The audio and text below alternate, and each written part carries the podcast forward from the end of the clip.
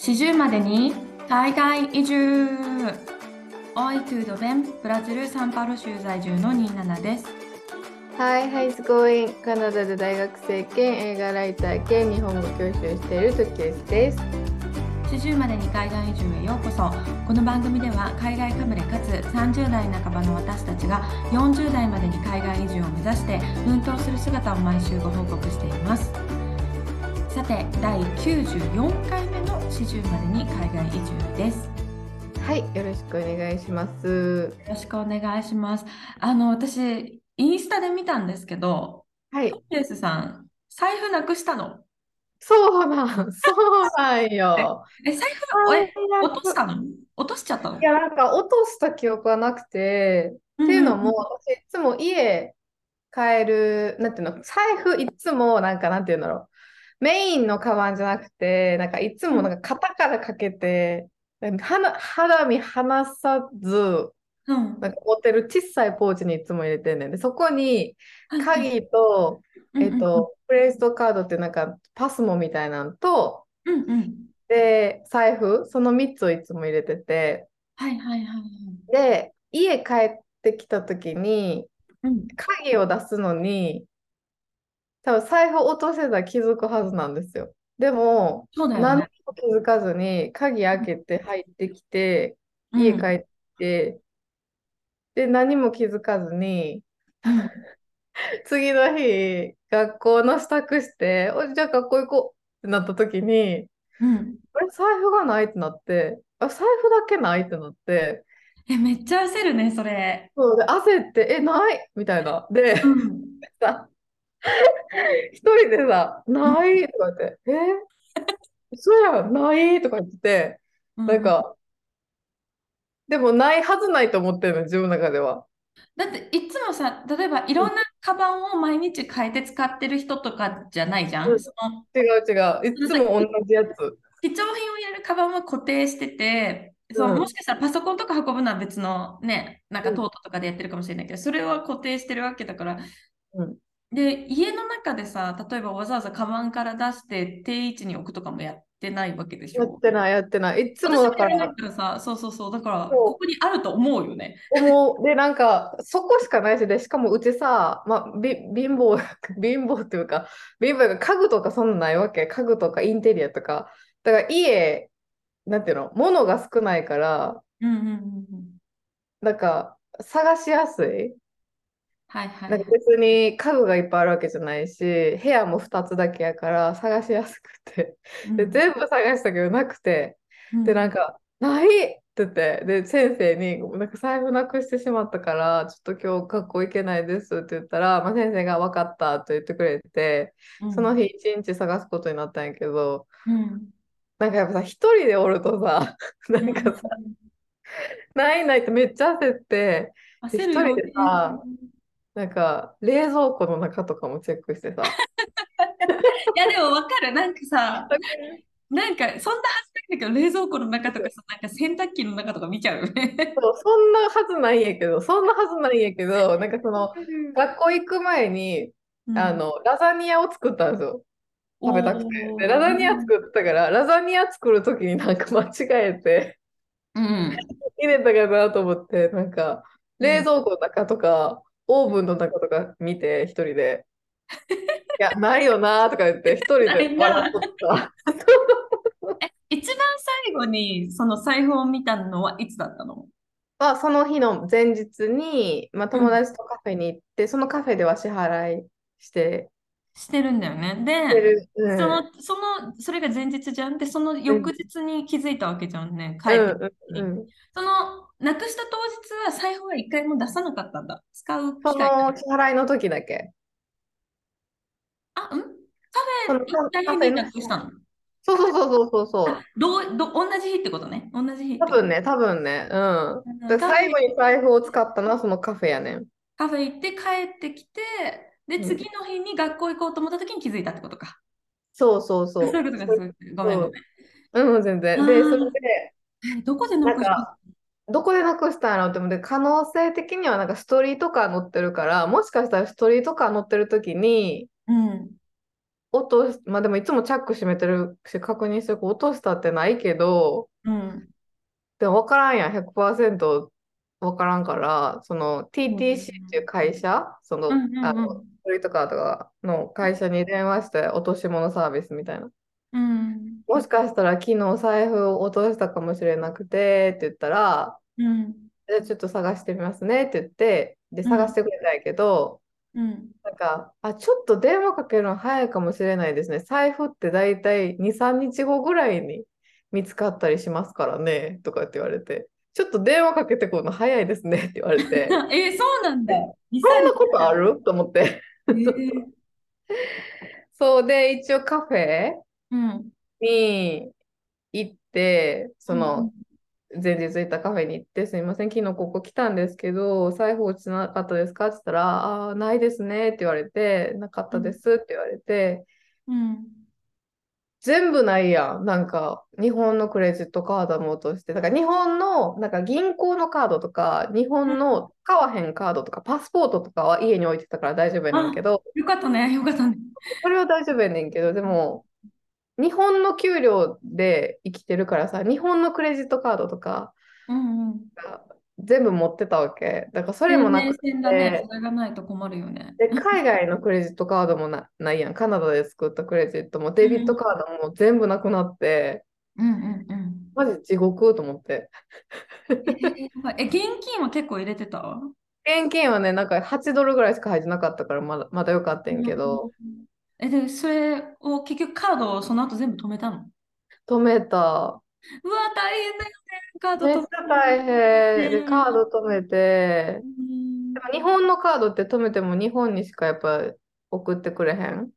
そうだよね。そうだよねうん。で、で、こっちのカードを止めたけど、それもなんか1週間後に着きますとかで、で、キャッシュカードに関しては銀行に行って作り直したから、うんうんうん。番号も全部変えてもらって、あの、チェッキング、チェッキングとセービング。うんうんうんうん。別に特に引き出しされてなかった。でもされてなかったよかったよかったそよかった。れが良かったと思って、で、そうやな。だから今その 銀行のうんキャッシュカードっていうか、なんかデビットカードか。うんうんうんあれだけ即日発行してもらって、今それだけで生きてる。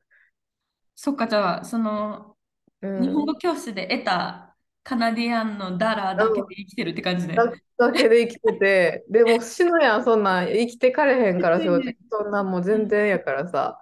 90%は日本の仕事やから、私今。そうだよね、そうだよね。だから大変。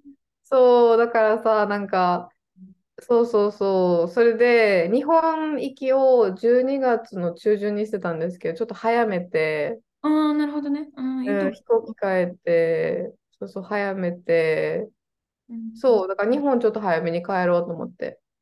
そもそもそう、日本行きも、まあ、前からこのポッドキャストでも話してたんですけど、トキエス、今回ユナイテッドエアラインで帰ろうとしてて、それが、もともとトキエスが購入した航空チケットが、向こうの都合で勝手に変えられて、乗り継ぎがめちゃくちゃになってるみたいなあったじゃない？うん。それも解決した？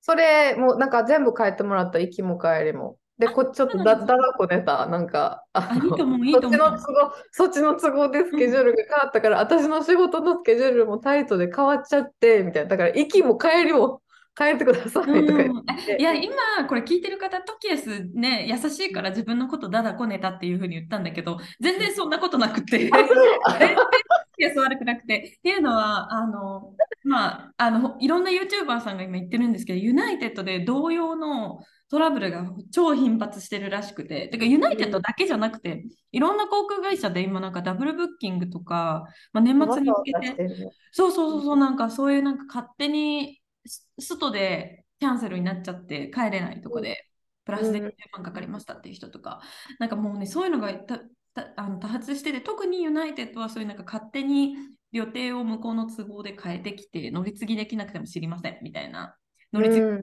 が1時間切ってるのにみたいなとかがあるみたいなんで、むしろちゃんと言って正解っていう。うん。あとなんか、うん。その一番最初予約した時に、私なんかコンフォタ、コンフォートシートやったっけ？うんなんか窓側の席がそこしかなかったから、で、十何時間なんか真ん中嫌やったから、うんうん。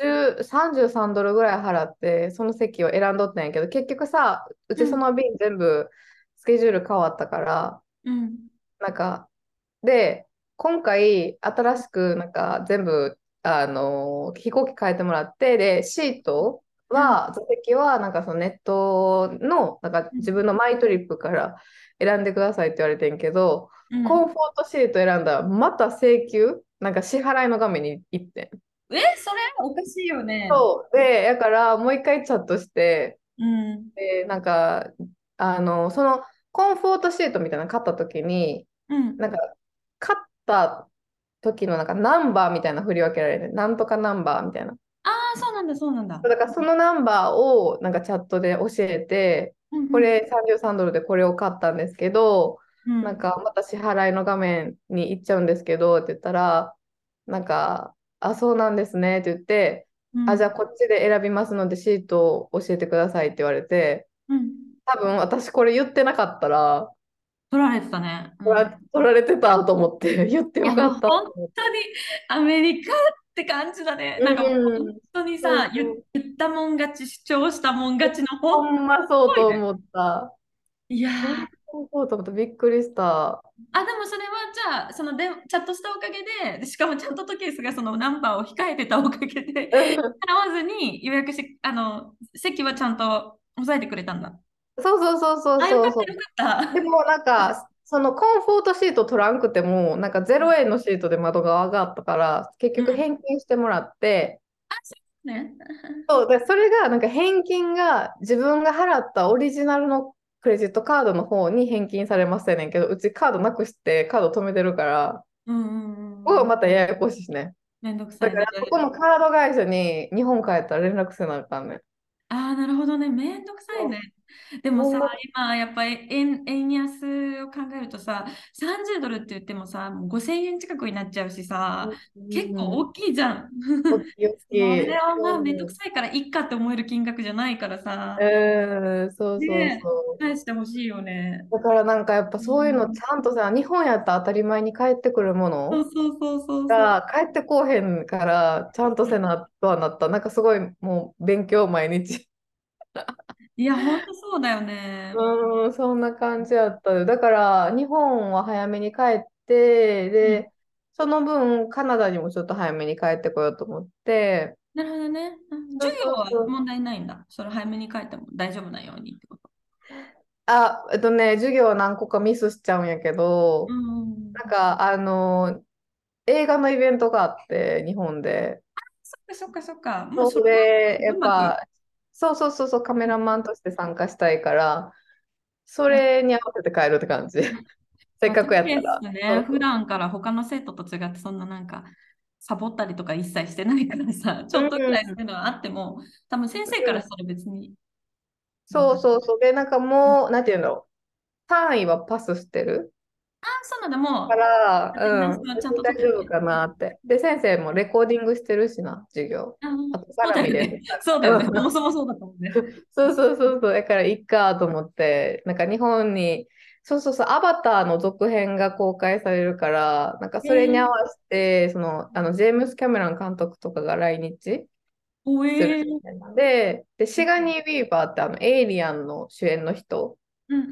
が来るっていうので、うちエイリアンめっちゃ好きやから、あ、もうこれはいいかなと思っだてよかったね。タイミングよかったんじゃない？タイミング良かった。だからすごいなんか周りにタイミングすごいいい、いいタイミングでカードなくしたなとかって言われる。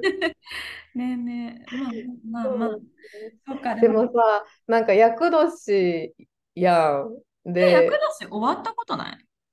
終わったんやっけ、うちら厄。年、ちょっと待って、調べるわ。厄年って多分ね、33歳とあ38歳とかだと思う。う厄ちずっと年、自分厄年は思ってた。悪いこと起きまくってるから。えーちなみに、あの、えーご視聴いただいている皆様、我々は1987年生まれの今年はい35歳の年なんですよね。うん。で厄年、2022年の厄年、あ、これ、厄年早見表。女性は人生のうちで4回厄年がありますと。えー2022年、過去令和4年に厄年、えー、過去前役、翻訳、後役にあたる女性の生まれ年は、以下の早見表の通りになりますと。前役か。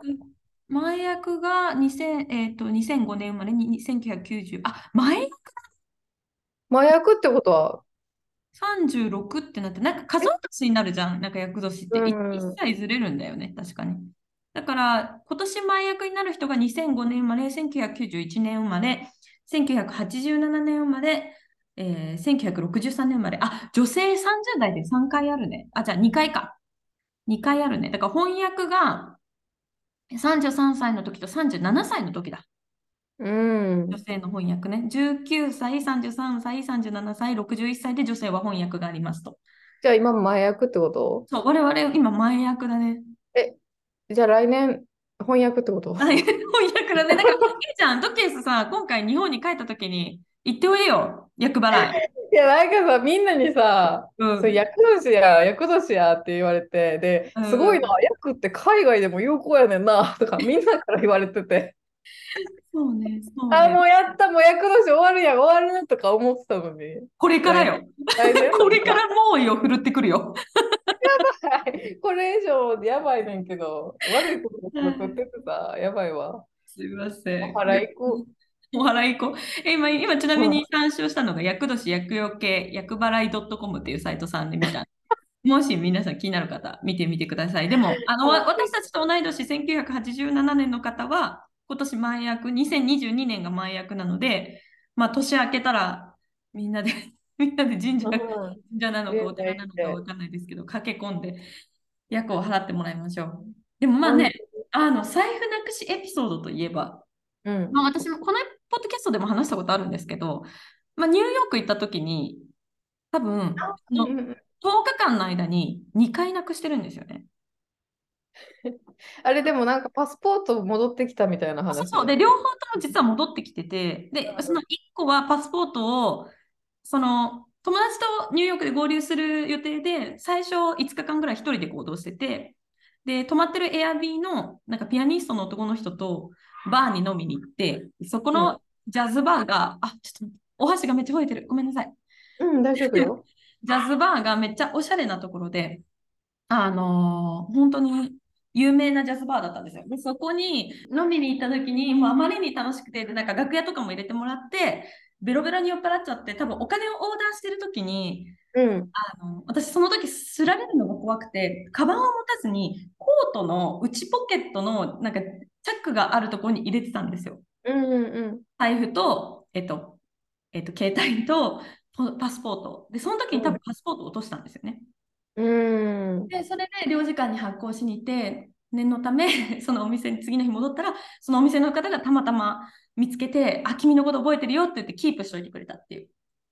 すごいラッキー、ニューヨークでそんなラッキーあるのっていう。うん、ほんまに。エピソードがあったんですけど、それが1回目で、で、うん同じニューヨーク旅行中に、あの、クレジットカードがまた今度、その友達と合流した後に、クレジットカードがないって私が騒ぎ出して、エンパイアステートビルディングのあの屋上で綺麗な 夜景を見ながらカードがないって私が言い出して、あーそれ焦る焦る焦る。めっ焦ったんですけど、それが結局、その、多分私が何かの時にテンパって、いつも入れてるポケットじゃないポケットに入れてたの、コートの。ああ、そうなんか。そうそうそう。だからそ多分それですぐ、その後ホテルでもう一回落ち着いて探したら見つかったからよかったんだけど、あよかった。とそれ以外で携帯、あの、物、財布なくしたエピソード、海外で。はうんあの、でもカナダで一回ありましたね。なん多分、銀行のカードかなんかなくして、で、友達に、あの、カナダの友達に 銀行に電話してもらってカード止めてもらってとかってやった記憶があります。ちょっと、それもね、酔っ払ってたのよね。あだか大体そういうミス全部酔っ払ってる時に。そうそう。まあ、自己自得。か。いや、いや、そうやな。うちでも逆にすられるとかの方が多いかもしれへん。オーストラリアで財布もすられたし、一あ回。ドイツでもさ、携帯取られてたあもんね。とドイツでも携帯すられたし、スペインねでもなんか取られたし、何取られたの忘れたけど。うんすられた経験はないけど、自分からなくしに行ってるよね、私。自業自得すぎる。いや、でも焦った。焦ったけど、なんか変に、変になんか冷静やった。なんか変。なあれ？とか言って、そうやろ？って。一回座ろうとか言って、一回座って、あれ？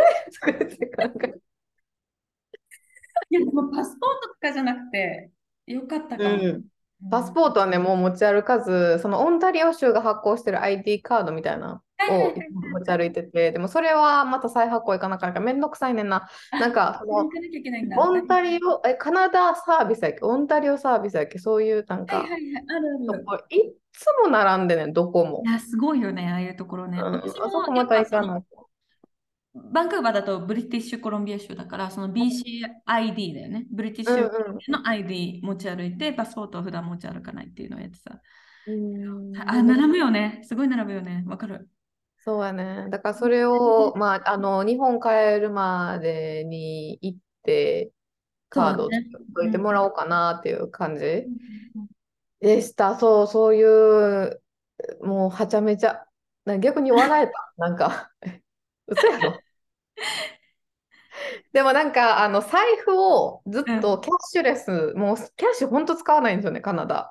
うん、だから、ブラジルも、キャッシュレスの財布にしようしようってしてしてなかったから、うん。まあ、ちょっと大きい、大きめ、大きいというか、まあ、普通の財布なんですけど、まあ、小さいポーチに入れてるから、毎回何か小物取るときに、その財布を出さないと小物が取れないみたいな、なんていうの、ポーチに入れてたから、あなんかーこう、携帯のケースを変えて、なんか携帯にカード入れれるうんうん。ケースみたいなのに変えるか、それかもううん。本当にカードケース、キャッシュレス用の財布に変えるか、ちょっと日本でうん。考えようかなっていう感じやった。うん。確かに。携帯はさもうやっぱ電車乗る時もさいずっと手に持ってることが多いじゃん。なんかそれを多い。なくすことの方が多分珍しいからさ。携帯と一緒の方が安心だよね。で、なんかさ、携帯をこう肩に、ショルダうん。ーだけできるやつもあるから、紐ついとったら逆安心やしとか、うん、あそうでも考える。ちょっとすごいいいわその導入私今日ね携帯の話をしようと思ってたからああ、よかったよかった。では早速ね始めてまいりますかうん。あ、はい。はい。日本の常識は海外の非常識今週のカルチャーショックのコーナーこのコーナーではサンバとシュハスコの国ブラジルに住むニーナナとカナダ・トロントの公立大学に写真専攻で留学中のトキエスが日々のカルチャーショックをシェアしていきます。えー今週は私ニーナナの方からシェアさせていただきます。はい。はい、えー今ね導入のお話でも トキエスが話してくれたんですがそう携帯の話を今日はしたくて。でこの話を私前回のエピソードでトキエスと個人で話したのかエピソード内で話したのか覚えてないんですけどあのまあ先週自分の誕生日がありまして、うん。あのまあ、去年は旅行に連れてってもらったんですけど今年はあの私が携帯新しい携帯が欲しいなと思ってたんで、まあ、誕生日プレゼントとして携帯を買ってもらったんですよ。うんうん。で、なんと今回人生初めてのサムソンああ、サムソそうサムソンのギャラクシーっていうシリーズ。ンめっちゃ画像綺麗なんじゃない？そうそうそうそうをね買ってもらったんですね。うんうで。今までの私のキャリアとしては、えっと、まあ、多分一番最初に携帯を持ったのが小学生ぐらいだったのか習い事が多かったから、なんかお兄ちゃんのお下がりの、なんかドコモ携帯、ガラケーから始まって、で、ずっと多分ドコモ使ってたんだけど、多分スマホ、iPhone が流行りだしてから iPhone に変えて、ずっと iPhone で、で、カナダに行くときに、一回台湾、台湾の携帯に変えたんですよね。なんか、レイザーみたいな名前だったと思うんですけど、全然知らん。めっちゃ安かったの、その携帯が。で、その携帯を一回買ったんだけど、うん。一回買って直後に、なんか私がその時飲み屋さんでバイトしてて、飲み屋さんの椅子と椅子の間に落としちゃったの。ああ、そうなんなんや。かソファー席の間に落としちゃって、でお客さんが頑張って取ろうとしてくれたんだけど、取ろうとした時に壊しちゃったの。あ、で、全く同じ携帯をもう一回買わなきゃいけなくなったりとかしたんだけど、そうそうそれを、まあなんか結局海外に行くから、なんかあったら怖いからっていうので、iPhone じゃなくて、そういう安い携帯を持ってたのね。で、その携帯が前の、前、以前なんかのエピソードで話した通り、サンフランシスコで一人旅してる時にその携帯が急に死んでしまい、携帯なしでアメリカからカナダに帰国したんですけど。それでやばい、携帯がないってなって、で、でも、あんまり激安本がカナダで買えなかったんですよ、その時。で、どうしようと思って、えっと、ベストバイとかで中古の iPhone を見つけて、すごい古い中古の iPhone を買って、それをしばらく使ってたんですよね。うんうんうん。で、またそこからブラジルに来るってなったんで、どうしようかなと思った時に、ちょうどその時もう日本に帰ってきてたんですけど、あの楽天がちょうどその、なんですなんていうんですか、こう、大々的にキャンペーンをやってる時期で、うんうん。楽天と契約したら月々のお金がかからないし、その携帯がなんかただなのか、なんか1万円高でもう1個もらえますみたいなキャンペーンをやってた。で、それでその超古い中古の iPhone、カナダで買った iPhone から OPPO っていう携帯に切り替えたんですよね。うんで、その OPPO を持って今ブラジルに来てて、直近はずっとその OPPO っていう携帯を使ってたんですよ。なるほど、なるほど。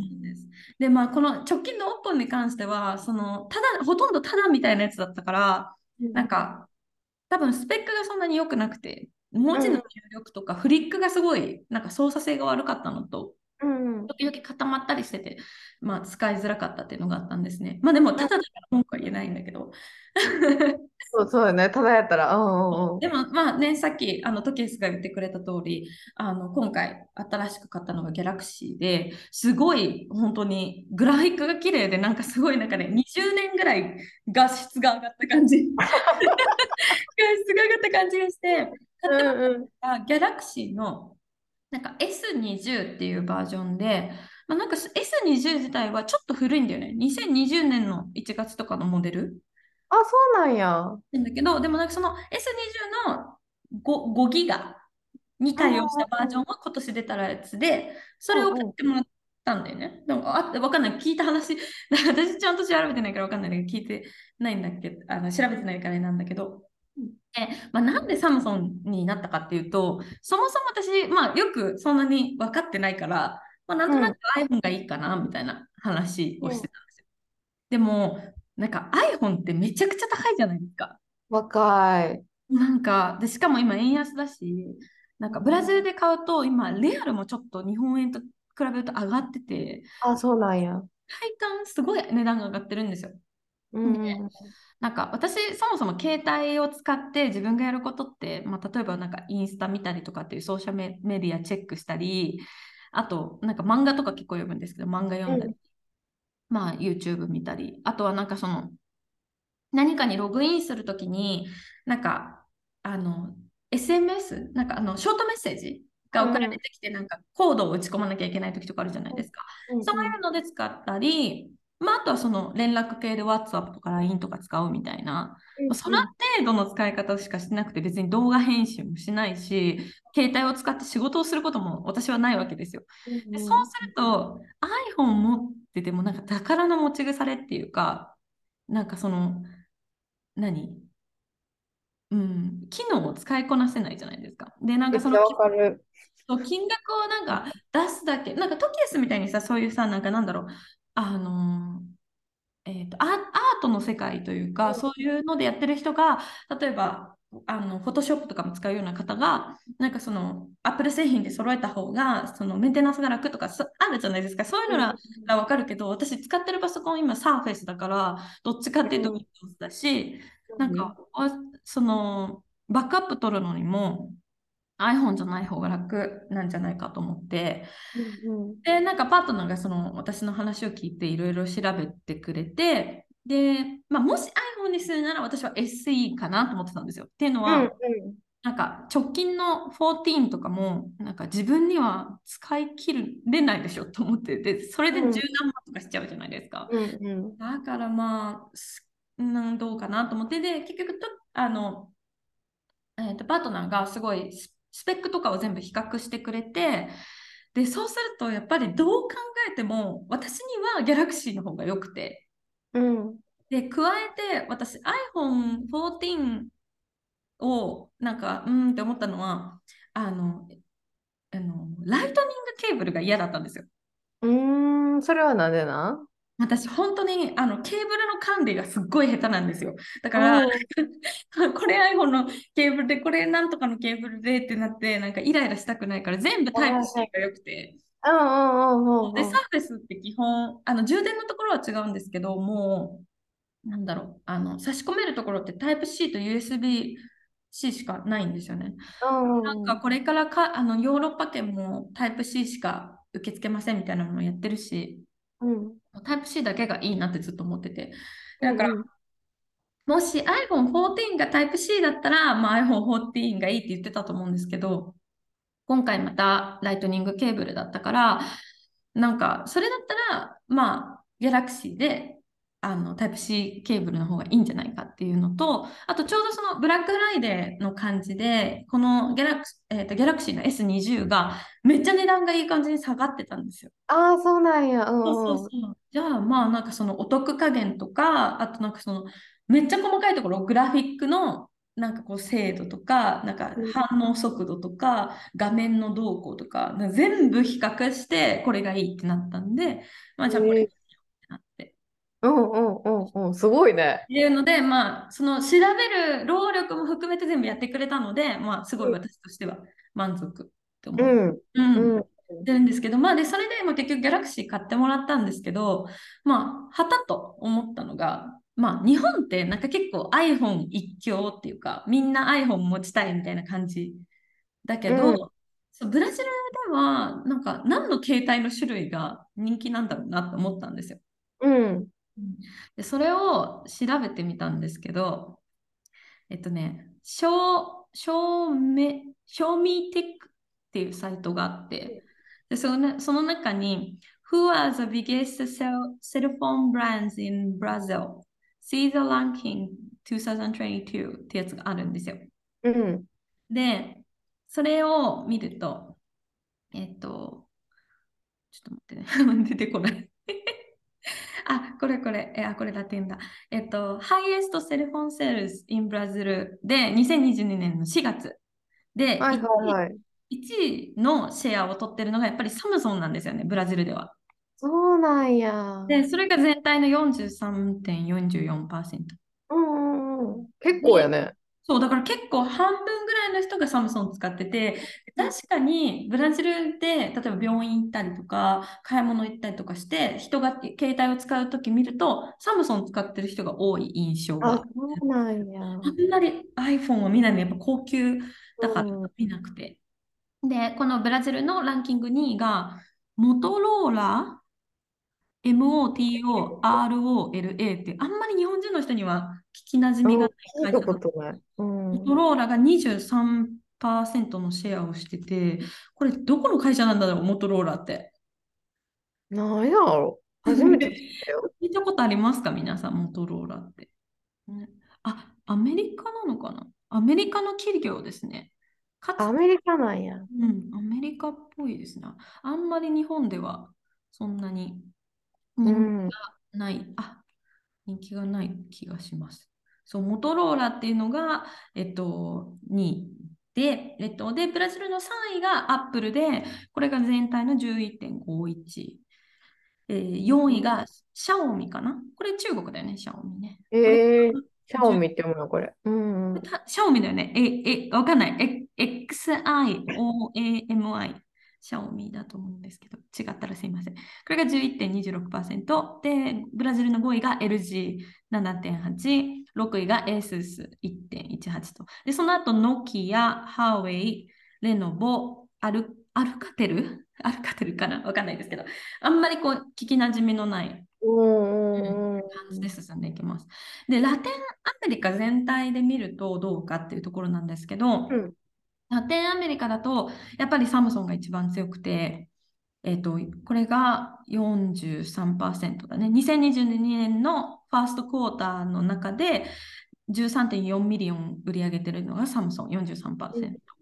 で、2位がレノボ。あ、でもこのレノボってモトローラとイコールみたいで18%。ああ、そうなんや。うんうんシャオミが14%、アップルが5%。だからラテンアメリカ全体で言うと、アップルのパーセンテージはもっとちっちゃくなるってことだよね。5%なんや。5%だね。ブラジル全体だと11%あるけど、ラテンアメリカ全体だと5%。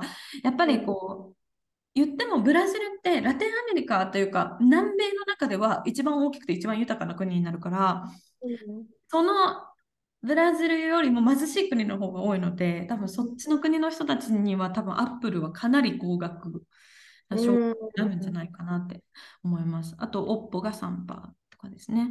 はい。これが、まあ、ラテンアメリカのランキングなんですけど、じゃあ、他の国どうなのよって気になるじゃないですか。うん、気になる。そうそうそう。で、なんか、そう、私もそれが気になりだして、え、ちょっと調べたいと思ったんですけど、あ、うんこのね、画面が、この、この画面が邪魔して、あの、タブが選べないんだけど、どうしたらいいの？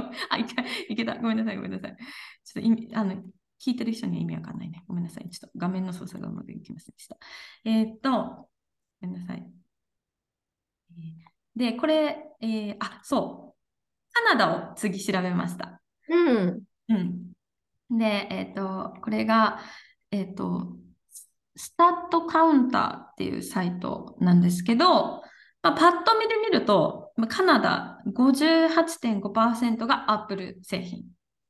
そうなんや。半分や。そう、んサムソンが28.51%、Google が3.04%、LG が1.67%、モトローラが1.65%、ハーウェイ1.61ということで、全然ラテンアメリカと変わるんですよ。これがちなみに、mobile vendor market share in Canada、November 2022なので、本当すごい最近の数値なんですけど、もうアップルがもうや約60%のシェアを占めてるそうやんね。感じで、アップルがまあ60%、サムソンが約30%で、あと Google、LG、モトローラっていうのはもう本当3%以下なので、ほぼアップルとサムソンで占めてるっていう感じですね。うん。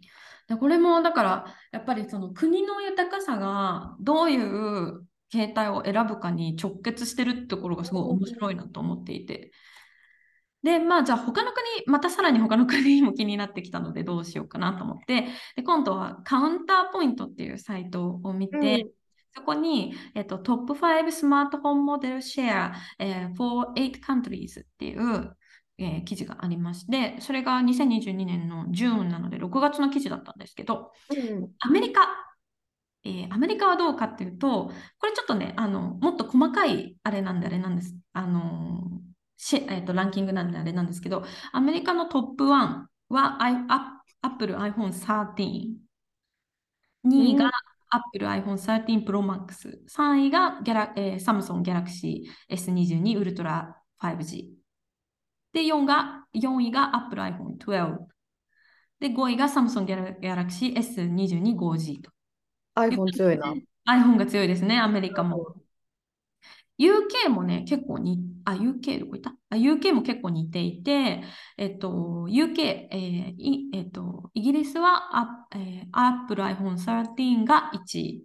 でも2位に Samsung Galaxy A22 5G っていうのが来るんですよ。で、このうん A22 5G、Galaxy の A22 5G が私が実は今回買おうと思ってて悩んでた候あ、補そうなんや。うんうん。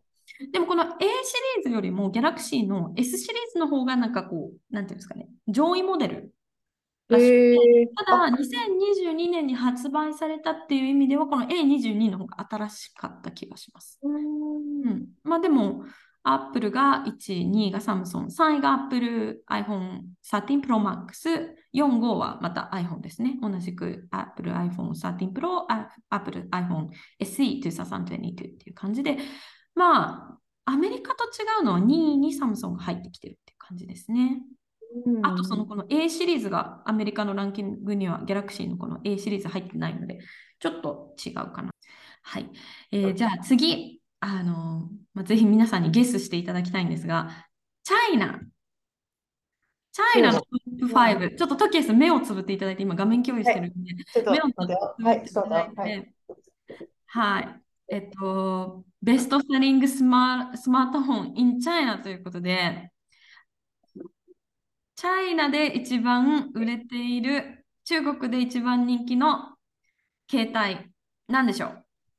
中国は、うん。ハウェイ、ヒューウェイ。あ、はいはいはいはい。が1違う位の予想でしょうか？はい、違う1位、正解は Apple iPhone 13です。アップルかい。アップルかいって思ったでも私も。私ももっと中国ブランドが人気なのかなと思ったんですけど、うん、違う。えっと、中国でもやっぱり1位は iPhone13 で2位が iPhone13 Pro Max 3位でも3位にここに OPPO が入ってくるんですよね。OPPO レノン、うん、OPPO レノン7 5ギガ、えー、チャイナっていうやつが入ってきて4位が Apple, Apple iPhone 13 Pro で5位にこれ私初めて聞く会社なんですけど、オーナープレイ30プラスっていう、HONOR っていう。うんうん。初めて聞いた、うちも。まあね、これが5位に入ってますね。うん。だからまあ、中国においてもやっぱり iPhone が強いのかなっていう感じでした。はい。で、次、私が一番意外だなって思った国なんで、また目閉じていただきたいんですけど、はい。次、えっと、ベストセリングインインディア。インドか。ベストセリングスマホ。友達おるけど iPhone 使ってなかったな。インディアで驚いたことにトップ5内に iPhone いません。うん、あ、そうなんや。そうなんじゃない ?Google フォンじゃない？多分。あ、Google ケースの予想1位、Google フォンでよろしいですか？はい。合ってる？はい。正解は、サムソンギャラクシー A13。サムソンかい。が1。でもね、これね、インドの面白いのが、2、3、4、5位が聞いたことないんですよ。会社。2位の会社がレ、レッドミーかな。え、REDMI の QA スポーツっていうやつ。初めて聞いた。私も初めて聞いた、この会社。で、3位の、えーと、ベストセリングが、えっ、ー、と、リアルミー C31。リアルミーっていう発音で合ってるのかも不安ですが。で、4位がさっきと同じレッドミーっていう会社の10っていうバージョンのやつ。で、5位がまた同じくリアルミーの C11 っていう全然違うシェアですね。だからやっぱりその国の豊かさみたいなのが本当にあの如実に？あのヒットするなっていう感じです。であれもあるんじゃない？なんか治安の良さとかもあるんじゃない？だってどうせ取られるんやったらとかさ思うやん。でやっぱだからブラジルの人に聞くとなんかやっぱ携帯を取られることをやっぱみんな念頭に置いてるので、うん、あんまり iPhone を持たないっていうのはあるかもしれないです。で、実際日本では今、あの、ランキング、この同じウェブページのランキングを見ると、1位から4位まで全てアップルで占めていて、5位が、このこの FCNT アローズウィーって私わからない。初めて見た、ちょっと、うん。でもまあ、日本では Apple iPhone SE が1位ですね。13じゃなくて SE の2022が1位で、uh, Apple iPhone 12、Apple iPhone 13、Apple iPhone 13 Pro っていう順番で人気でした。でも、もちろんね、お隣韓国では、あの、サムソンがとっても人気なので、ちょっと待ってね、韓国のランキングもあったはず。どこだったっけ？ちょっと待って、ちょっと待って。すごいこと発見した。その日本のさっきの言った FCNT アローズミー、うん、今ちょっと調べてみたら、うん、これめっちゃ面白い。これ、あの、初心者向けスマホやから、多分高齢者でやだやだくない。すごい。すごいね、すごい日本が垣間見えるランキングだったんだね。なんか日本を垣間見たよな。そういうことなんだ。じゃあこの日本のランキングの5位はそういう。だからでもここの会社たくさん出してるけど、多分日本語、日本の Google でこのスマホ検索したら、一番最初に出てきたページが、なんかその初心者向けみたいな出てきたやつ。そういう楽々本的なやつなんだ。楽々本的な。うわー、すごいね。この高齢化社会の日本ならではのランキングなんだ。だってやっぱそれだけ、え、あ、本当だね。本当になんかもう、ちょっとさ、機能がだいぶ限られた。うん。よね。すごいね。だって他が1234って全部 iPhone で急に5位に全然知らないのが入ってきてたんだけど、やっぱそういうことなんだ。うん、すごいな。あすげえってなった。面白いですね。日本面白い。国をすごいなんか携帯を通して。いや、そうなのよ。だから私これを調べてて面白いなと思ったの。でももちろんね、お隣韓国どうなのかっていうと、まあ、もちろん韓国は5位以内の3つがサムソンです。で、おえっと、1位がサムソンギャラクシー Z フリップ3、5ギガ。で、これ最近ね、韓国のドラマとか見てるとめっちゃ押し出されてて、あ、そうなんや。そう。で、あのーちょっと前に話題になってた、えっと、英語のタイトルなんだったっけな。あの、えっとね、え日本語のタイトルもちゃんと思い出せない。なんだったっけあの、なんかね、う、う弁護士は天才肌みたいな、あの、えーネットフリックスのドラマがあるんですよ。うん。待ってね、う弁護士だったっけ？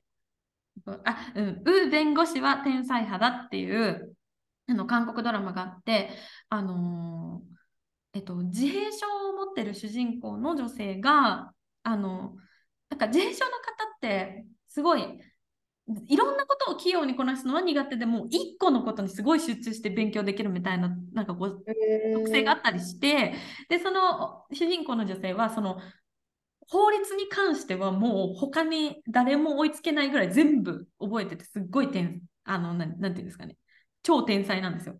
で、その彼女が弁護士としてこう奮闘するっていうドラマなんですけど、アメリカのタイトルなんだったっけな、 Ext、な忘れちゃったな。なんかまあ、ウ・ヨンウ弁護士は天才肌だって、このウ・ヨンウっていうのが主人公のキャラクターの女の子で、えっと、あ、 Extraordinary ア Attorney、Attorney Woo。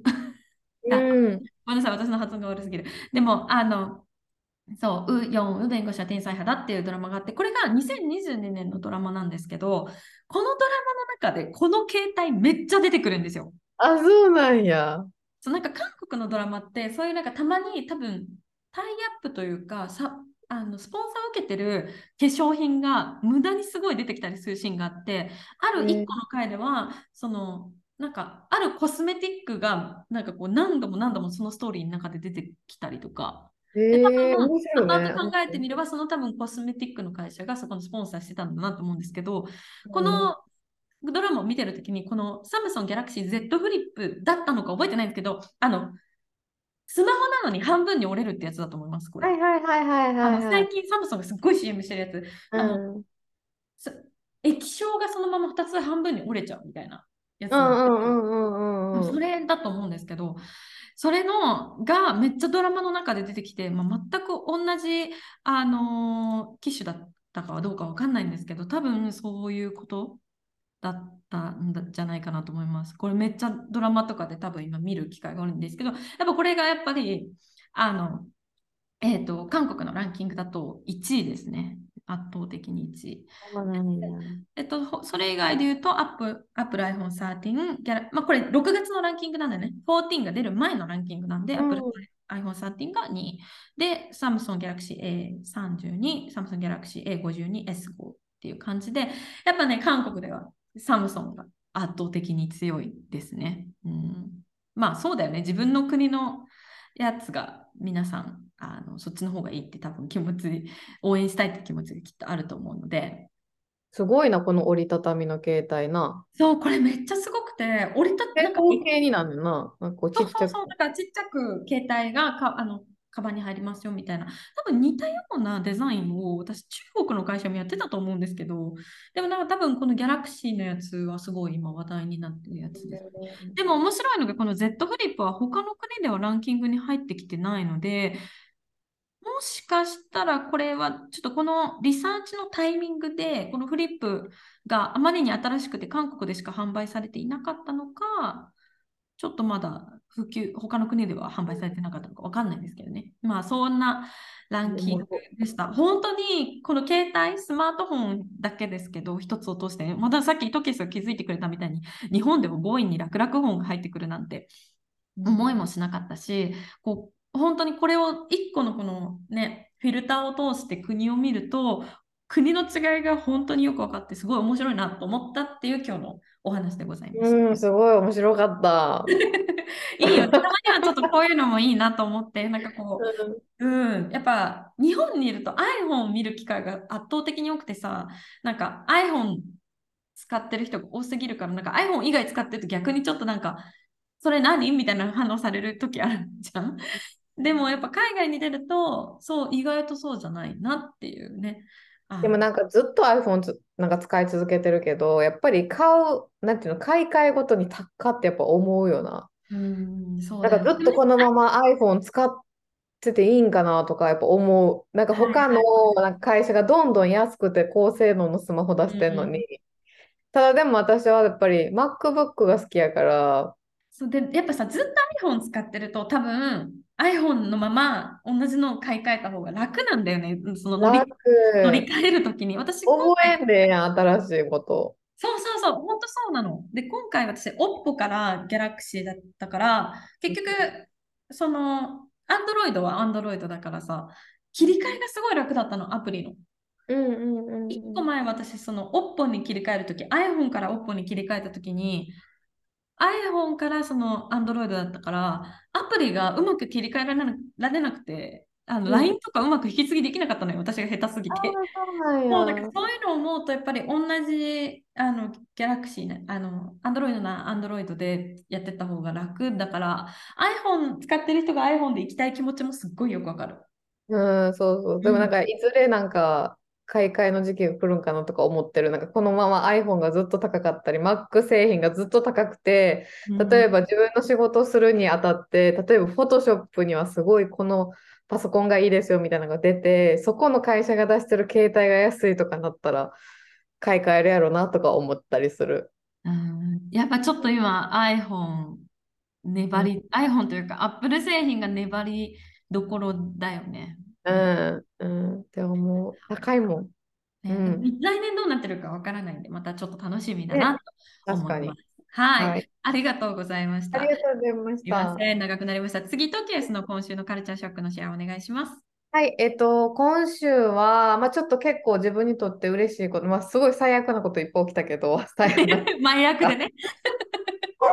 前役でこれかいみたいなことめっちゃ起きてるんやけねど、うん、ほんまに、こんなこと起きる？みたいなことずっと起きてるんやけど、まあ、その中でもちょっとテンションが上がることがあって、うん。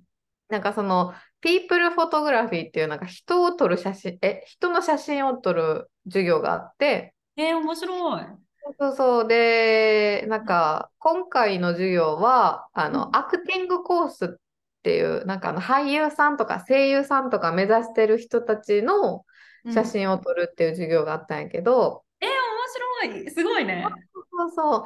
で、なんか、そのスタジオでライトとか全部セッティングして、うん。で、写真撮って、で、うんなん、えっとね、一人、例えば15分かな、なんかうんもらえるね。その、アクティングクラスの時間を。うんで、1人15分で写真をバーって撮って、うんで、そのうちの2つだけ、2枚だけを、うんその俳優さんとかにあげれるみたいなうーん感じやねんけど、もし追加でうん欲しい、これも欲しいってなったら、うん1枚20ドルで、なんか、あの、購入してくださいっていうのを先生が説明してて、あ、もうそれはルールをそういうふうに先生がセットアップしてくれてたんだセッ。トアップしてくれてて、で、まあ、あの、払うのは直接その写真撮った生徒に払ってくださいみたいなのがあって、うんうんで、それを聞いたときに、あ頑張ろうみたいな。うん。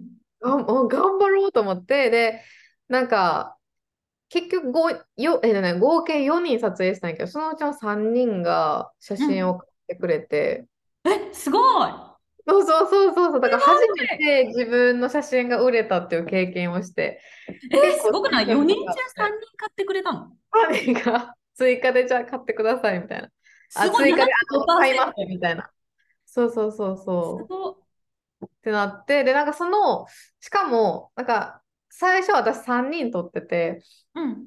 そのうちの最初の1人が女の子で、なんかすごいね、あの、土屋太鳳ちゃんみたいな可愛いアジア系の女の子やって、で、なんかその子がすごいなんか、多分日本がすごい好きだから、あ、そうなんだ。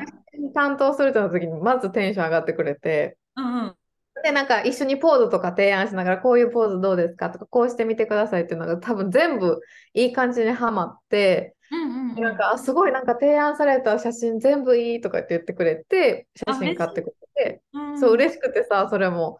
で、なんか、それもあって、で、その次撮った人は、なんかすごいシャイで、うんなんか多分写真に慣れてない。なんかまだ多分すっごい若くして俳優目指し始めたから、写真に慣れてなくて、こういう撮影初めてって言ってめっちゃ緊張してる男の子やって、え、かわいいね。そうそうで、なんかちょ、ちょっと笑ってみ、みましょうかとか言っても、なんかもう笑顔が引きつってるって感じだって。なるほど、なるほど。そうそうそう。で、ポーズとか提案するんやけど、やっぱどれもちょっと違和感ある。やったことないから。うん。っていうので、なんかその子も、なんか写真、うーんって感じだったから、なんかその子は買わずに帰ったんやけど、うんうん。そ、その次に来た人が、うん、めっちゃイケメンやって、えー、そうなんだ。むっちゃイケメン、びっくりして、イケメンと思って。やどんな感じの見た目？えっとね、えっとね、多分ね、フランスとかヨーロッパ系やねん、多分ね。あ、じゃあもうで本当背が高くて金髪でみたいな感じ？えっとね、いや、髪の毛は多分ね、年上やと思うねよな。分からへん。年下やったら申し訳ないけど、結構白髪混じりやってんけど、まあでもそれもおしゃれだね。なんかパトリック・デンプシーみたいな。わかる？魔法にかけられて、わかる？魔法にかけられて。あれの、あの、弁護士役の人みたいな。はいはいはいはい、いいじゃん。渋い。そうそう渋い、渋い人来て、渋い人ともう一人なんかおちょけみたいな人来て、一緒になんか。なんかちょけ、なんかコメディアン目指してます、イエーイみたいな。あ、人来てで、なんか先生が、うんなんか、その時や、なんか、あのー私が多分ね、うんそのささこの、このコース3人のコースやねんけど、生徒が。だからあフォトグラフィー3人で回してて、はいはいはい。で、多分私が多分一番仕事早かって、多分。で、それで、なんか、あの、他の子がみんな作業してる時に、うちだけ一人手空いて次行けますってなってて、うんで、ど、どっち取るみたいな先生に言われて、で、そのおちょけとバチクソイケメンと、おって、どっち取るみたいな先生に言われて、で、だから、選ばれんかって、なんかうち。多分うんおちょけもおちょけで楽しいと思うね、なんか写真撮るの。うんうんで、どうしようと思って選ばれへんから、じゃあコインをフリップして、先生が。で、うん。表だったらこっち、裏だったらこっちみたいな感じで決めてくれて、そしたらそのイケメンの人になって、うんうん。で、やっぱその人はやっぱ何するにもなんかやっぱ絵になるから、ああ、なるほど。ポーズとかどんどん提案して、なんかうちは、あの、Google でジョージ・クルーニーとかって調べて、ジョージ・クルーニーが撮ってるポーズと同じポーズさせて、あ、いいじゃん、いいじゃん。撮って、そうそうそうそう、で、やったら、でその人がめっちゃ写真気に入ってくれて、えーなんか選ぶのもすごい時間かけたり、うわ、なんかこれもいい、これもいい、うわ、どうしようみたいな。こんなん破産するとか言って、言ってて、もうさ、全部送ってあげたくなっちゃうよね。そう、めっちゃ嬉しくてさ、で、えこっちこそありがとうやしとか思って、なんかめっちゃイケメンをさ、なんか自分が指示して、言ったらディレクターとしてさ、こういうポーズして、こういう角度にして、もうちょっとじゃあ服、あの、上着取ってみようかとか、うんうん。やってさ、自分がこう、ポージングをそういう指示してうん。やるっていうのがさ、あで、やるっていうのは今までやったことあるけど、それでお金もらえるっていう経験が初めてやったし、その目の前でなんかモデルの人が、うわ、どうしよう、これもいい、これもいいってやってるのを見るのも初めてやった。うんうん。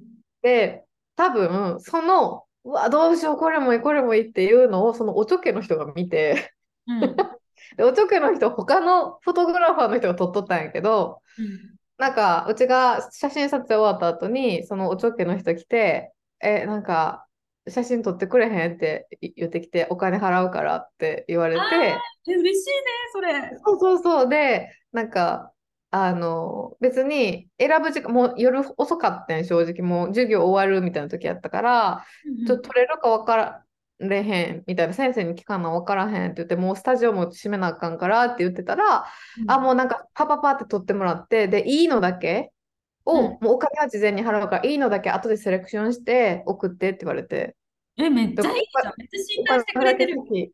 そうそうそう、めっちゃ信頼してくれて、でもさ、初対面やから、多分その、のイケメンの人がどうしようどうしようってやってんのをうん。見て、いいなって思ってくれたんかさ、うんわからんけど。えーえ、でもさ、やっぱ私たちさ、もともとそのね、もう大人数アイドルのさそういう撮影の現場とかでいろんなカメラマンさん見てきたけどさ、カメラマンの仕事ってさ、やっぱシャッターを押すだけじゃないじゃん。もちろんそのうんスタジオで撮るんだったらスタジオそのライトニングとか全部設定してどういうふうに撮るか決めてで撮るときはその場所の雰囲気作りっていうかささうんうん撮影対象者とどういうふうにコミュニケーションをとってどういうふうにポージングの指示してとかなんかでその後どうやって写真を選んでどうやってあのリタッチしてっていろんなスキルがあるけどさやっぱそこのコミュニケーションのスキルってやっぱこのカメラマンさん本人のキャラクターと紐づく部分じゃない？すごく。うんうんだけど。そこはすごくトキエスの武器な部分だよね。すごく武器にできる部分あだと思そうかもね。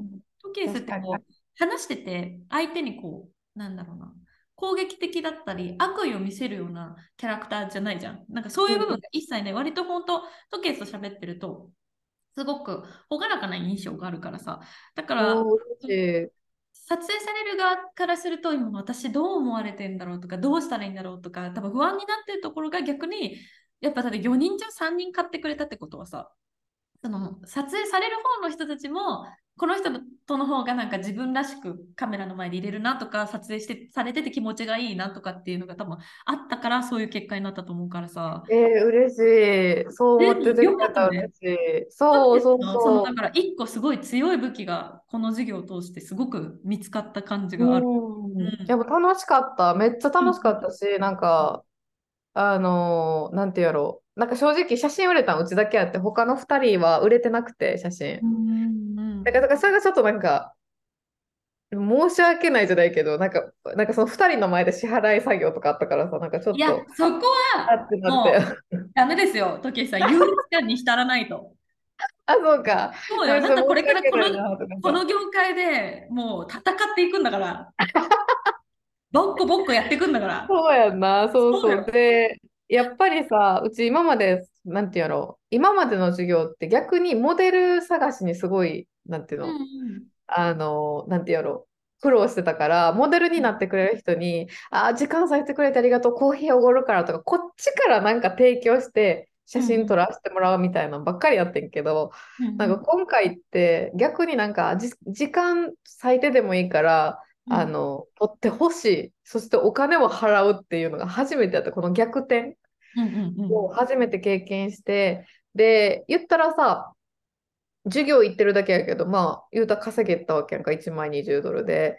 で、それ考えたときに、え、なんかやっぱカメラマンでいけるかもってやっぱちょっと思ったんよな。うんなんかでもそれって多分写真売れたから、うんそういうふうに思えた。で、今まで結構、なんか分からんかった。自分ではいいって思ってる写真やけど、どうなんやろ、カメラマンなんてこの世にめっちゃおるしなとかさ、いろいろ考えてたわけ。でうんなんか、今、写真勉強してるけど、でもやっぱビデオも勉強せなあかん時代になるやろな、稼がれへんやろなって思ってたけど、うん。でも、やっぱそういう気に入ったら買いたいって思ってくれる人がおるっていうことを、なんか自分の経験通して知ることってめっちゃ大事やなと思って。うんで、やっぱ写真頑張ろうと思ったし、なんか、ああ、なんかちゃんと、なんかスキルアップしてるんやっていう、そのなんていうの、うん。確認にもなった、確認できたから、よかったなっていう経験がありました。うん、今週。嬉しかった。素晴らしい。こういうなんか成功体験をね、ちょっとずつ積み重なってって。そうそうそうそう。ねなんかしかも、なんかその、一番最初に撮ったその土屋太鳳ちゃんにの女の子は、なんかすごい、多分日本好きっていうのもあるんやろうけど、なんか遊ぼうとか、なんか言ってくれてめっちゃ、タピオカ、タピオカティー飲みに行こうとかって、で、めっちゃ可愛い、可愛い子でさ、で、じゃん、いいじゃん。そうそうそう、なんか友達もさ、うちも少ないから、あ、こっからネットワーク広がったら嬉しいなっていう感じ。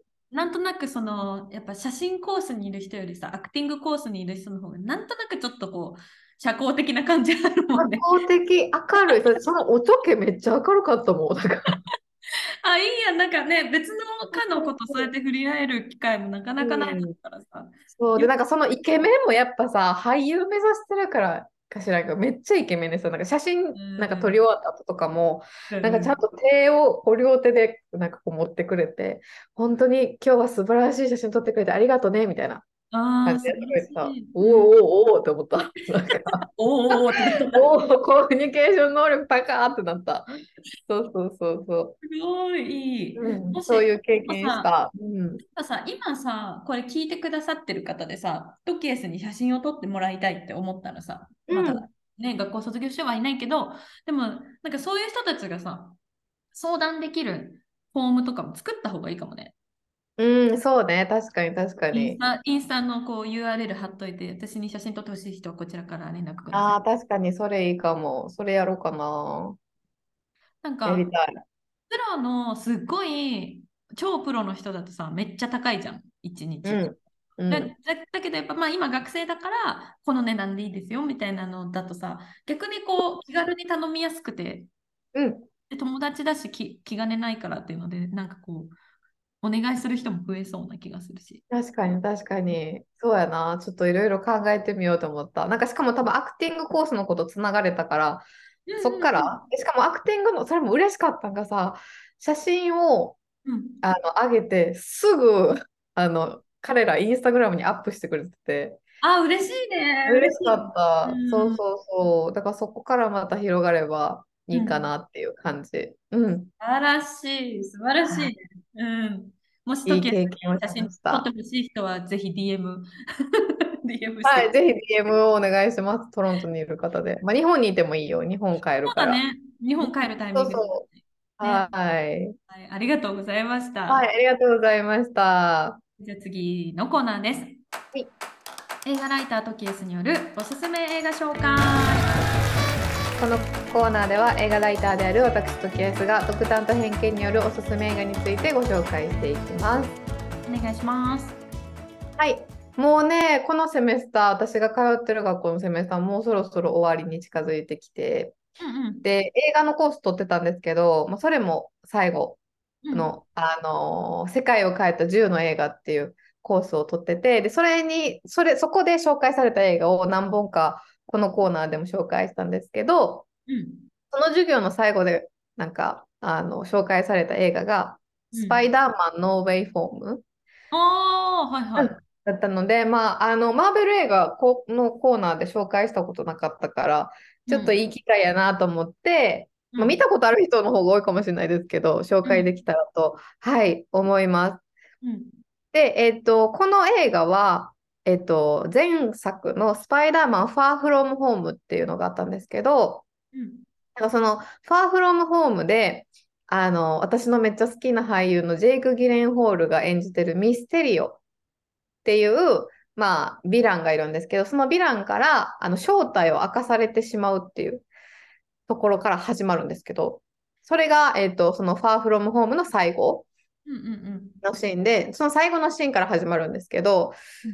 そうそう、だから、スパイダーマンがピーター・パーカーっていうのがバレて、さらにミステリオってすごい英雄っぽくされてたから、その英雄を殺したっていう、なんかピーター・パーカーが殺したっていう容疑をかけられてしまってっていうところから始まる。だからすごい結構カオス。なんかみんながこう携帯持って、なんかスパイダーマンをこう写真撮ったりとか、ビデオ撮ったりとかする中、逃げて、なんか自分のアパートに帰るけど、自分のアパートもなんかすごいヘリコプターとかで、なんかすごい撮影されてるみたいな。うんうんうんまあ、そういう感じ。で、まあ結局、えっと、スパイダーマン、そのピーター・パーカーと親友のネットと恋人の MJ、そしてメイおばさんが、そのダメージコントロール局みたいなところに拘束されて、しかも、そのふた、えっと、そのピーター・パーカーの正体がバレたことによって、その3人にもすごい影響、もちろんやけど影響が、すごい悪い影響があって、うん。で、その MJ とネットとピーターは、そのマサチューセッツ工科大学、言えへん、マサチューセッツ工科大学、MIT うん。そうそう、MIT に、なんか、あのーアプライ、申し込みしてた、その、出してたんですけど、なんかまあ、3人で要は同じ大学に行きたいねって言って願書を出してる状態だったよね。そう、やけど結局そういうピーターの正体がバレたこと、あ、そう、スパイダーマンの正体がバレたことで、その不当な理由で不合格にされちゃうみたいな。そういう感じで自分のせいで周りにすごい影響を与えちゃった悪い影響があったっていうので追い詰められたピーターがストレ、えーと、ドクター・ストレンジ、うん、あのアベンジャーズで前一緒に戦った。ドクター・ストレンジに助けを求めて、でそのピーターの正体を忘れさせる呪文を使ってもらうんですよ。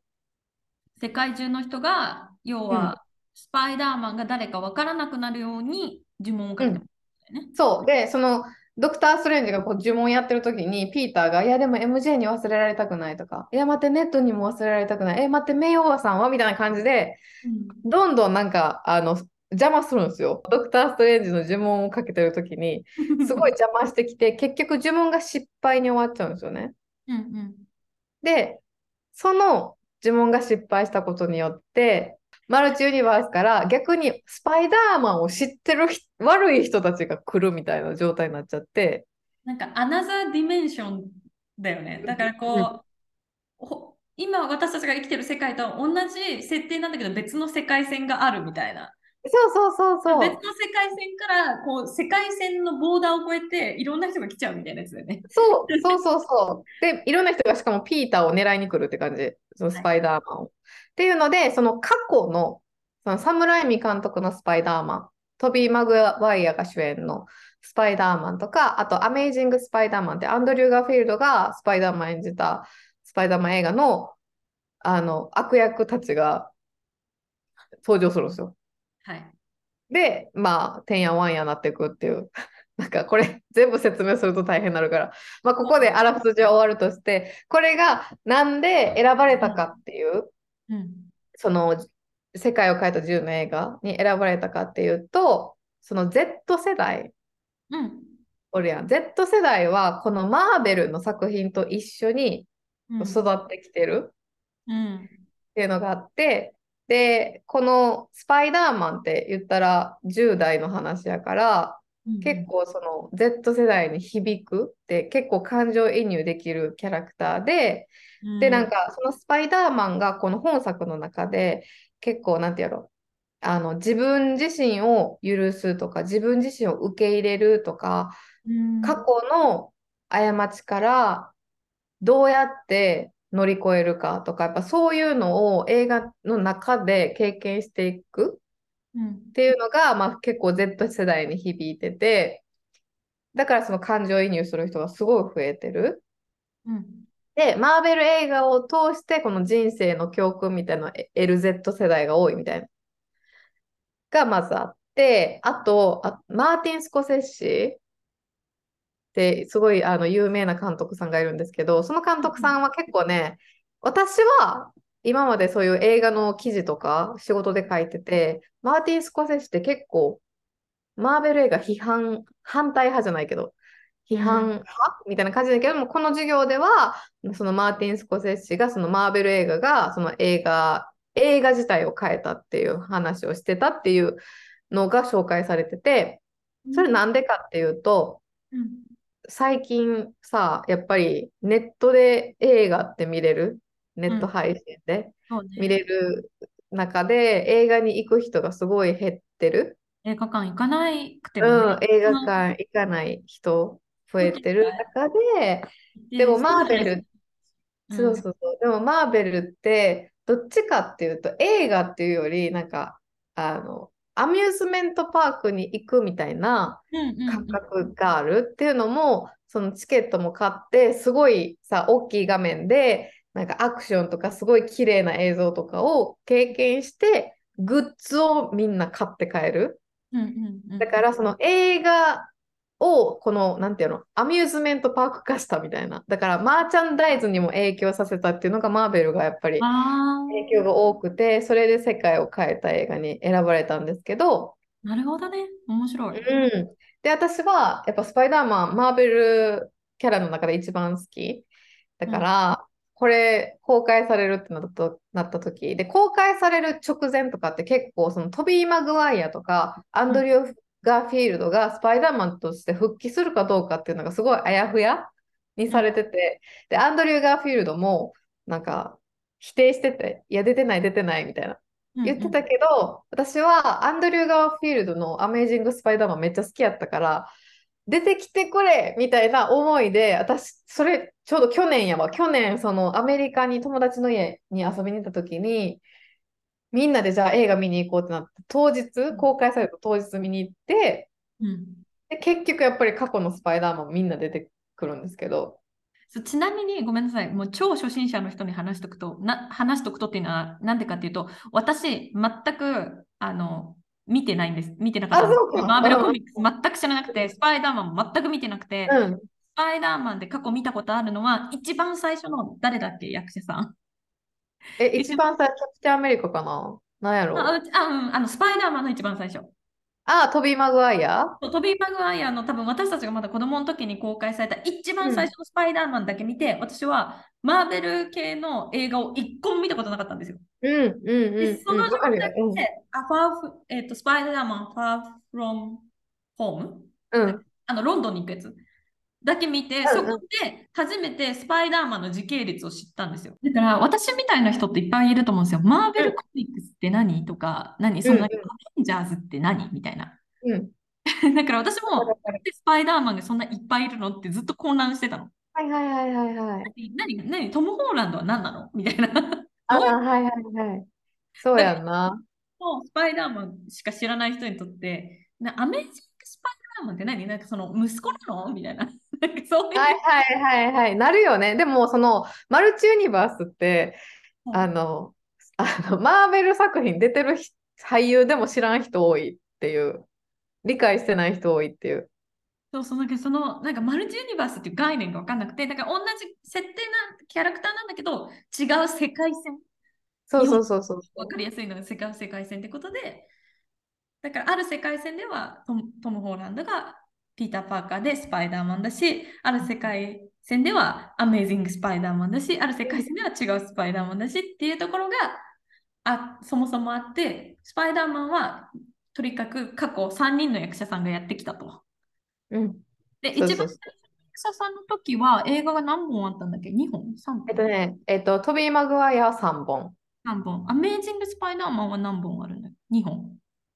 2本だよね。だから3本、2本ってきて、今回のトム・ホーランドになって、今何本ぐらい出てんだっけ？3本。?3 本だよね。だからもうなんかスパイダーマンだけでいっぱい映画があるからさ、順番もわかんないよ。素人からすると。うんうんうんうん。あどうなってんの？みたいな。わかる。わかるわかる。そうやんな。うちもだって、あの、仕事で、なんか、あの、映画の記事書くならマーベルも強くなろうって思ったのがきっかけで、ブワーって見出したけど、その前までは好きなキャラクターしか見てなかった。デッドプールとか、あスパイダーマンとか。だだから、つながるのね。知らなかった。そうそう、だから、いよ、わからなかったね、時系列とかよ。今、今もわからんときある。でも、なんかそこ、ちょっとややこしくて、ね、私もずっと敬遠してたの。だから、うんもう、うもう、なんだろう、ここまで進んじゃってる。ん。うん。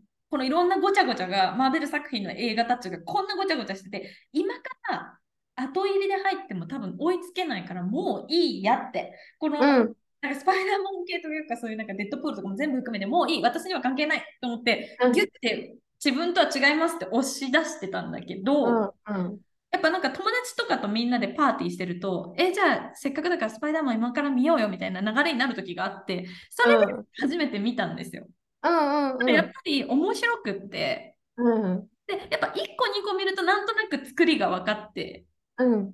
そうで、まあ、特にこの No Way Home は、なんかその another dimension とのコネクションがあるから、よりストーリーが、あ、うんそういうことねって、コンビうんアメリカのコミックスのこのなんかアベンジャーズとかでこういうことねっていうのがちょっと分かったんで、よかったよかった。うんよかった。ごめんなさいね。なんか、だから、なんか私なんで MJ がいっぱいいるのってずっと思ってたのよ。はいはいはいはい。まあでもわかるよ。なんか、その DC コミックもあるやん、マーベルの他に DC ユニバースっていうスパイそうそうそうえっと、スーパーマンとかさ、全然関係ない。えっと、マーベルとは全く関係ないアそクアマンそれも。さ、ごちゃごちゃになるよね。なんか、ええみたいな。こっちで、なんか例えばさ、最近やったらバットマンでベン・アフレックが復帰しますとか、なんか、えっと、マイケル・キートンがまた復帰しますとか、その、ザ・フラッシュっていう映画になんか出演決定しましたってなった時に、え、うん何人バットマン出てくるのとはなって。そんな感じやろ？うん、そう、わかるわかる。でも、一回ここに入っちゃうと、やっぱ多分すごい、やっぱなんだろうな、自分のお気に入りのキャラクターがいろんな形で出てきたり、いろんな映画につながりがあって、一回このコミュニティの中に入っちゃえば、うん。抜け出さずに、そのさっきトキスが言ってくれてみたいな、この映画がなぜこの映画の世界を変えた10分のうちに入るかっていうところにつながると思うんだけど、やっぱりこう、一個のアミューズメントパークだよね、その、この映画のね、このああのこうアメージンあ、違う違う、えっと、アベンジャーズの世界観の中の映画で一個見ると、あこれ、こことつながってるから、じゃあ今度、ドクター・ストレンジのこれも見てみたい。えーで、このキャラクターも出てくるから、これの最初のやつも見てみたいってなって、こう、やっぱそこのアミューズメントパークの中ですっごく楽しめる。で、そうそ一人でも好きなキャラクターがいたらグッズも欲しくなるとかっていうねやっぱそういうなんか本当にうまくこうマーチャンダイスで人を囲えるような作りになってるんだなっていうのはう。いや、すごいよね。うん、ですこごいの映画のすごいところ、そのマーベル映画でも、このスパイダーマンノーウェンホームが一番すごいなって思ったのが、うんソニーとうん言うたらディズニーやん。なんか全然違う会社、あ、そうそうそう、あの、そうなの？アメージング・スパイダーマンはソニーとかが作ってんね。そうなんだ。で、でも、ファーフロムホームはもうディズニー、ディズニーが作ってるマーベル。だから、ソニーはソニーで、ソニーのマーベルユニバースがあんねん。で、ディズニーはディズニー、会社の関係で、なんか、なんてことなの？とかさ、いろいろあって、だから、あの、ソニーのマーベルユニバースのキャラが出てくるってことは、ないって思ってる人が多かったんよ。まあ、会社の垣根を越えちゃうと、やっぱそれだけ利益の損失になるっていう風な見方もできるからね。そうそうそう。で、それがあったから、結局、なんか、ソニーの、例えば、このノーウェイホームやったら、ベノムうんがうんうん最後に出てくるんですけど、ベノムとか、ソニーが側の人間やね。ソニー側のキャラやね。はあだから、最後にそれが出てきて、みんなが、えー？みたいな感じになったり、あとは、ネットフリックス版のうん。マーベルのキャラが出てくるんですよ。デアデビルっていう、また。で、ネットフリックスの会社のキャラが、あ、そっかそっか、ネットフリックスオリジナルのってことね。あ、そう、ネットフリックスの MC、え、その、MCU じゃない、マーベルのキャラが途中で出てきたりとかして、だからその、なんていうの？ああ、本当だから、そのドリームチームなんだ。え、そうそうそうそうそう。えそんなことあげるみたいなのがあすごい起きたのがこの作品やって。えー、面白いね。うんすごいよなっていう、まあそういう、そういう話。ごめん。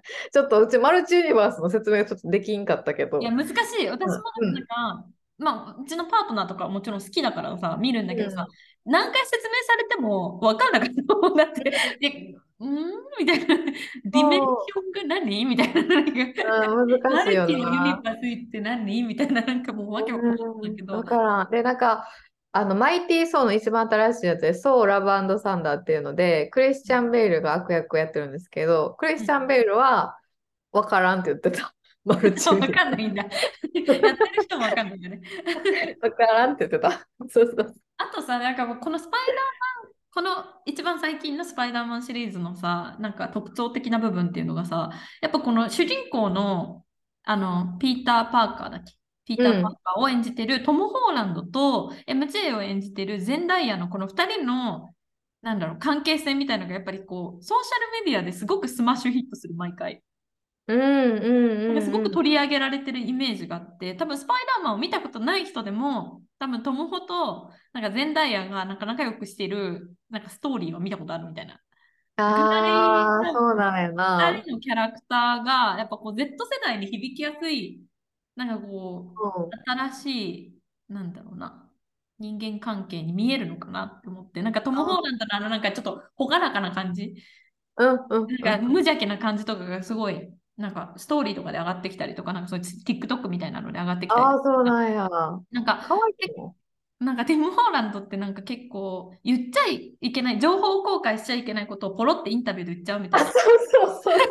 なんかそれでいろんな俳優さんが横に座ってて、ダメって言って彼の口を抑えるっていうのののシリーズのなんか TikTok みたいなのが上がってて、もう10回ぐらいいろんな人に首を押さえられて、ダメって言われてるっていう方なんだとか 出てて、でもなんかそれが、まあダメなんだけど、やっぱ可愛いとか、もうなんか、本当彼って嘘つけない人なのね、みたいな感じですごく好意的に見られてて、それが結局作品の興行収入にもつながっていくみたいな、うん、ソーシャルメディアを使ったそういう今までの時代にはなかった作品の受け止められ方役者さんの受け止められ方みたいなのもあるかなっていうのはすごく確かに。そのドクター・ストレンジを演じたなんかそのベネディクト・カンバーバッチが子守役でずっとツアープレスツアーについて回ってたみたいな話がすごい、すごいちょっといなんかそのマーベル好きの人の中で多分有有名っていうか知ってる人知ってるみたいな話じゃないけど、だからそれがあったからうちもその話知ったから、なんか今回の